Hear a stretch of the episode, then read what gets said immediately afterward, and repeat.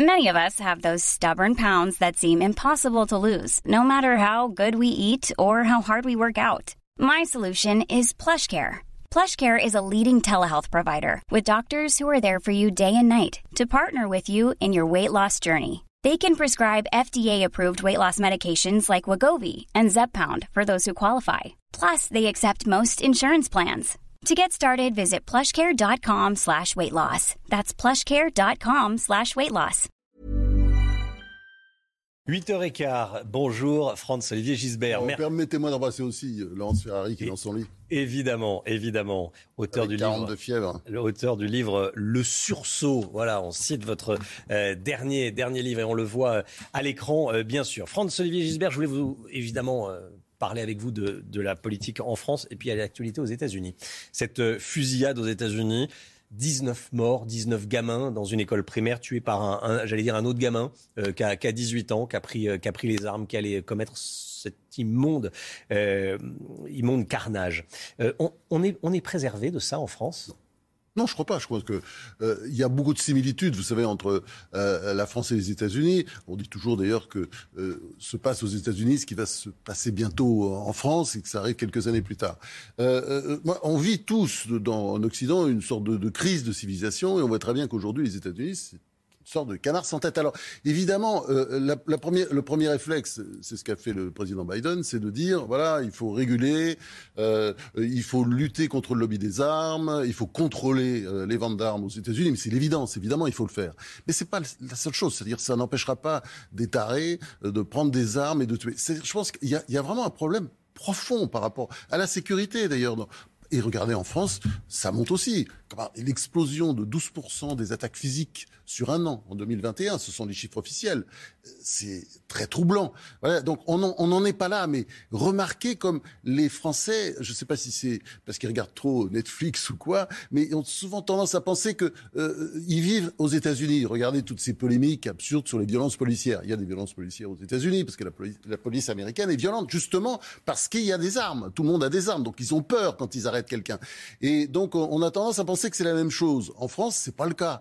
Mais vous voyez, donc moi, j'ai tendance à penser que euh, on vit aujourd'hui des jours difficiles pour, pour, pour l'Occident, pour notre... et c'est vrai en France comme aux États-Unis. On ne sait pas très bien comment tout ça va évoluer. Qu'est-ce qui s'est passé en France? Pourquoi, pourquoi est-ce que quand on dit la société est devenue plus violente, bon, elle, qu'est-ce quel, Attaque par physique, quel phénomène? Plus 12% c'est très Oui. important. Mais je pense que c'est très simple. Mais vous avez la même chose aux États-Unis. C'est la, la perte de l'autorité. C'est fondamental. Vous savez, dans l'angoisse que vivent les Français aujourd'hui, il y a évidemment la crise économique qui arrive. Il y a une crise économique. Euh, Madame Lagarde a prévenu, la patronne de la BCI, qu'il euh, y aurait euh, une la BCE, pardon, Oui. qu'il y aurait une, oui. augmentation des taux des directeurs cet été. Euh, bon, vous savez qu'un point de taux directeur, c'est 40 milliards d'endettement supplémentaires. Et vous aurez évidemment quelques quelques petits points d'augmentation. Tout ça va faire. Vous voyez, on, on- la France est déjà très endettée, comme l'Italie, c'est c'est l'un des moutons noirs de, de- de l'Europe. Elle va être encore plus endettée. Donc vous avez ça d'un côté. Et puis de l'autre côté, vous avez, euh, comment dire, un sentiment général de perte d'autorité à tous les niveaux. Vous savez, ça a commencé, c'est un mouvement qui a commencé en 68 et qui n'a cessé de se développer. C'est pour ça que quand je parle, on, peut parler de crise de civilisation. Il n'y a pas seulement une crise économique qui va venir. Et, et si vous voulez, euh, euh, on peut être inquiet des, euh, des, des- disons des années qui viennent. Parce que euh, aujourd'hui vous voyez bien avec la crise en Ukraine le retour de l'inflation. Quand vous dites augmentation des taux d'intérêt ça a l'air de rien comme ça ça veut dire euh, récession ça veut dire ou stagnation que euh, l'argent est plus cher, quoi. Donc voilà, quand on voilà. emprunte, et ça puis, coûte plus cher. Oui, et puis derrière, vous avez, mais, et derrière- et- rembourser voilà, plus. absolument. Et derrière, vous avez Mm. l'augmentation des prix avec l'inflation qui revient, et qui est en moyenne à 9% dans certains pays déjà des États-Unis, en moyenne annuelle, et qui sera, euh, euh, pardon, des pays européens, et qui sera peut-être euh, supérieur en 2023. Vous parliez de la situation euh, économique des nuages noirs euh, qui, qui arrivent au-dessus de la France et au-dessus de l'Europe. hein. Au-dessus de l'Europe, hein, au-dessus de l'Europe. Euh, Elisabeth Mais attention, la France est plus faible. La France est plus faible parce que la France, elle a un modèle, hein, le- le- l'État-providence. Moi, ça me fascine de voir ça. C'est vous, vous avez un autre pays d'ailleurs qui ressemble beaucoup à la France, qui est le Danemark, hein, où il y a énormément de dépenses publiques par rapport à la richesse Mm. nationale, 55% de dépenses publiques, et, et c'est fascinant de voir. Et, et d'ailleurs, je vous signale, le Danemark qui prépare lui une retraite à 69 ans. Très Elisabeth vite, ça va arriver. Hein. euh, la bonne personne pour tenir le, manche en ce moment? Écoutez, moi je suis, comment dire, journaliste, démocrate, républicain, et j'ai toujours tendance à donner le bénéfice du doute, donc je ne vais pas commencer à lui taper dessus maintenant. Euh, bon, elle, a quelques armes. Euh, mmh. le problème, c'est que la situation est assez tragique, et je pense que ce qui va manquer à ce gouvernement, déjà on le sent très bien, c'est une colonne vertébrale. Je pense que c'est le grand problème de Macron. Il n'y a, pas de colonne vertébrale. Je dirais c'est de la politique d'invertébrés. Vous voyez ce que je veux dire? Il n'y a pas de ligne. C'est-à-dire on remplace Blanquer par Pamdiaï et tout le monde doit trouver ça normal. Ça n'est pas normal. Euh, Sur l'économie, il y a une ligne. Bruno Le Maire reste à Bercy.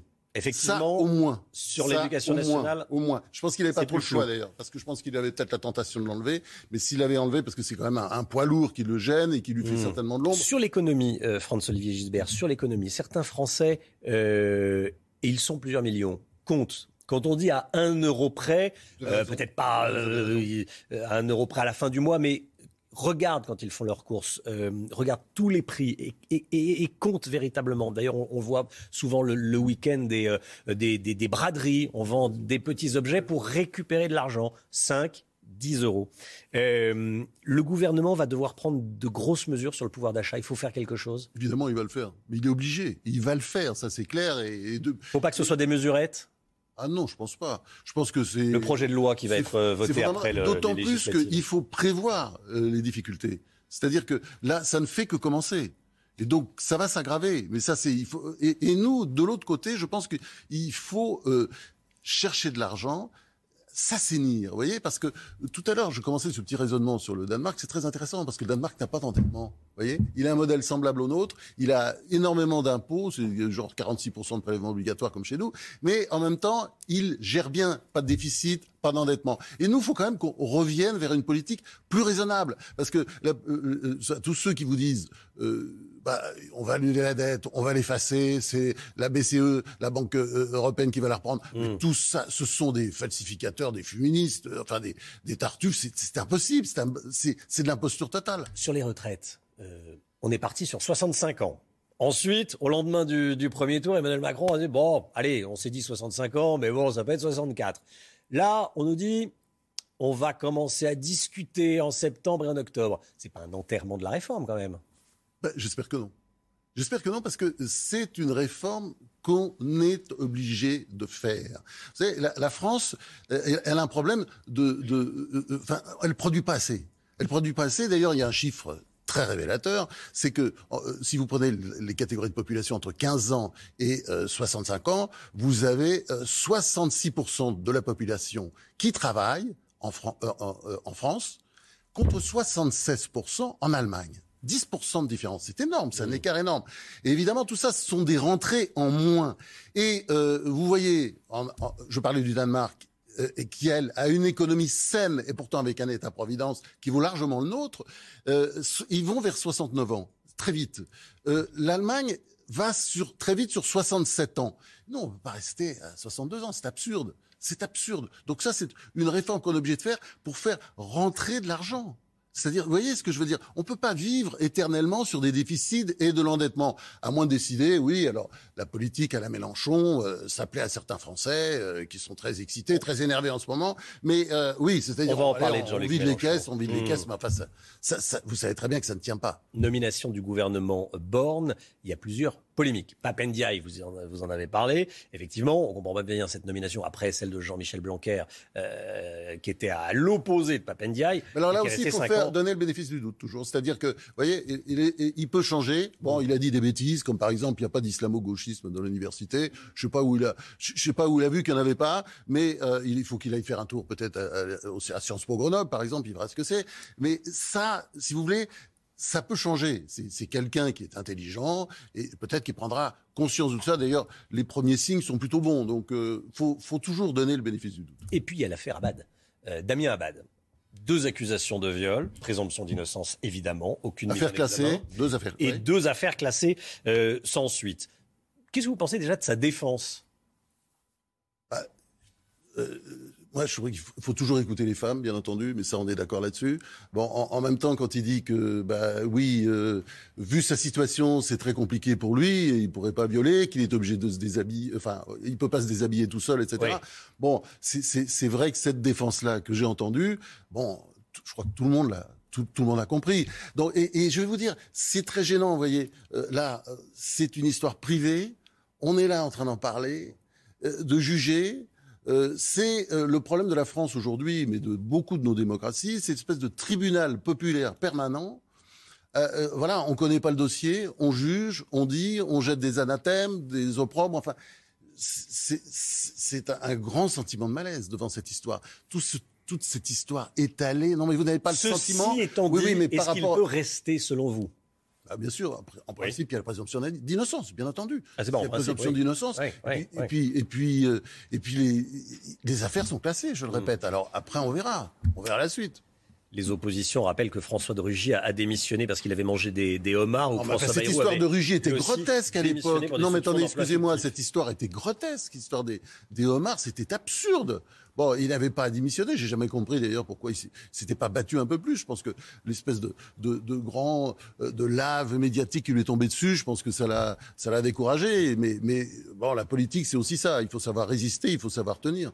Jean-Luc Mélenchon se rêve en Premier ministre. Il a fait toute sa campagne là-dessus. Ça a d'ailleurs bien fonctionné. Euh, beaucoup, on, en a beaucoup parlé de Jean-Luc Mélenchon. Hein. Oui, on en a beaucoup parlé d'ailleurs dans l'audiovisuel euh, public parce qu'il y a les chiffres, là, faut jamais les citer parce que les médias n'aiment pas qu'on parle d'eux-mêmes, mais euh, euh, l'ARCOM, vous savez, l'autorité de régulation, là, qui, le nouveau CSA, qui vous aime pas beaucoup d'ailleurs, euh, elle a calculé que dans l'audiovisuel public, télé et radio, il y a eu 7h40 hein, d'antenne pour la France insoumise, c'est-à-dire pour Mélenchon. 7h40.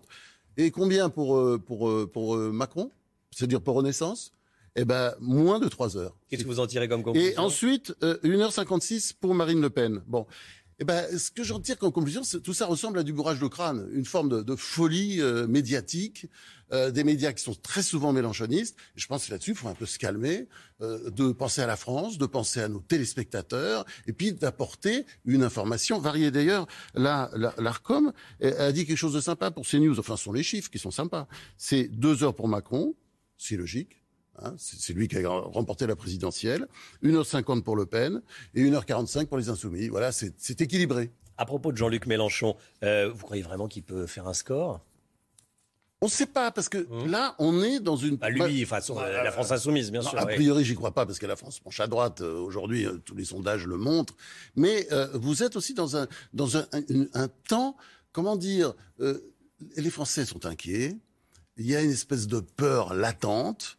On ne sait pas. Alors simplement, le problème de Mélenchon, c'est ça peut-être, c'est pour ça, je pense qu'il n'y croit pas lui-même. Son programme est dément, c'est-à-dire, euh, voilà, on vide les caisses, c'est Noël tous les jours. Euh, alors on va faire euh, la retraite à 60 ans, on rabaisse donc l'âge de la retraite, la semaine de congé payé, tout ça. A, priori, on n'est pas contre, mais on n'est pas contre. Mais enfin, tout ça est absurde parce que c'est surtout pas le moment. Et, et donc le fait qu'il dise ça, comme c'est quand même quelqu'un d'intelligent, euh, qui a certainement de la culture économique, enfin, il peut pas y croire. Donc, euh, je pense qu'il a tellement chargé la barque, de toute façon, ce serait une catastrophe pour lui euh, d'être élu. C'est un peu le cas d'ailleurs de Marine Le Pen.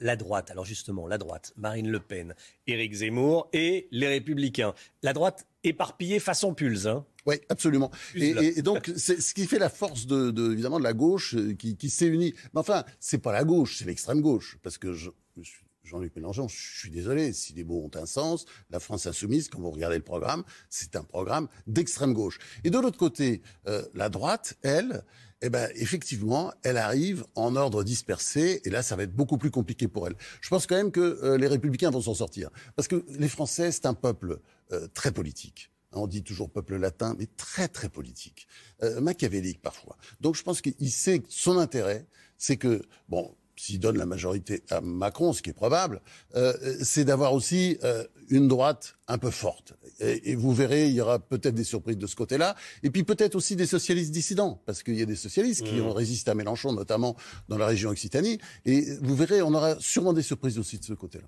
La droite qui n'est pas unie, euh, c'est une histoire d'hommes ou c'est une... Alors je pense à Marine Le Pen, Éric Zemmour, et puis les Républicains. Bon, c'est une histoire d'hommes ou d'idées? Est-ce qu'il y a de vraies différences entre, allez, la droite des Républicains Éric Zemmour, Marine Le Pen?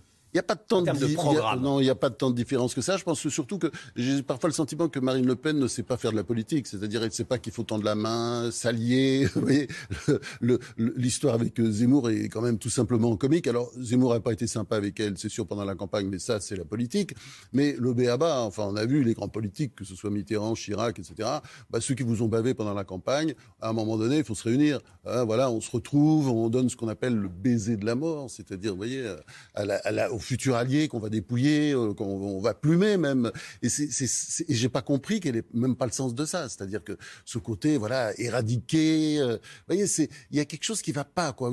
Vous avez d'ailleurs, vous avez ça la même chose, la France insoumise, l'espèce de culte du chef, de virilisme. Voilà, il faut tuer les autres, où il faut les, où il faut les anéantir, où il faut les les, les bêtifier. Regardez ce qui se passe d'ailleurs avec Olivier Faure. Maintenant aujourd'hui, il parle comme Mélenchon, le, le patron du Parti socialiste, c'est-à-dire voilà, tout ça, tout ça évidemment avec beaucoup d'intimidation. Et ça, je pense que euh, ça montre quand même les faiblesses de la vie politique aujourd'hui. Euh, vous voyez très bien quelque chose qui cloche. Franz Olivier Gisbert. Merci beaucoup d'être venu ce matin Merci, sur le plateau de la, matinale euh, de, de, CNews. Voilà, et on embrasse à nouveau Laurence Ferrari. 8h31. Je rappelle le titre de votre livre, évidemment, Le Sursaut. Voilà, Le Sursaut sur. C'est le général en 1958. Voilà, comment il a remis la France debout en quelques, en quelques mois. Merci beaucoup, Franz Olivier. Even on a budget, quality is non-negotiable. That's why Quince is the place to score high-end essentials at 50 to 80% less than similar brands. Get your hands on buttery soft cashmere sweaters from just 60 bucks, Italian leather jackets, and so much more.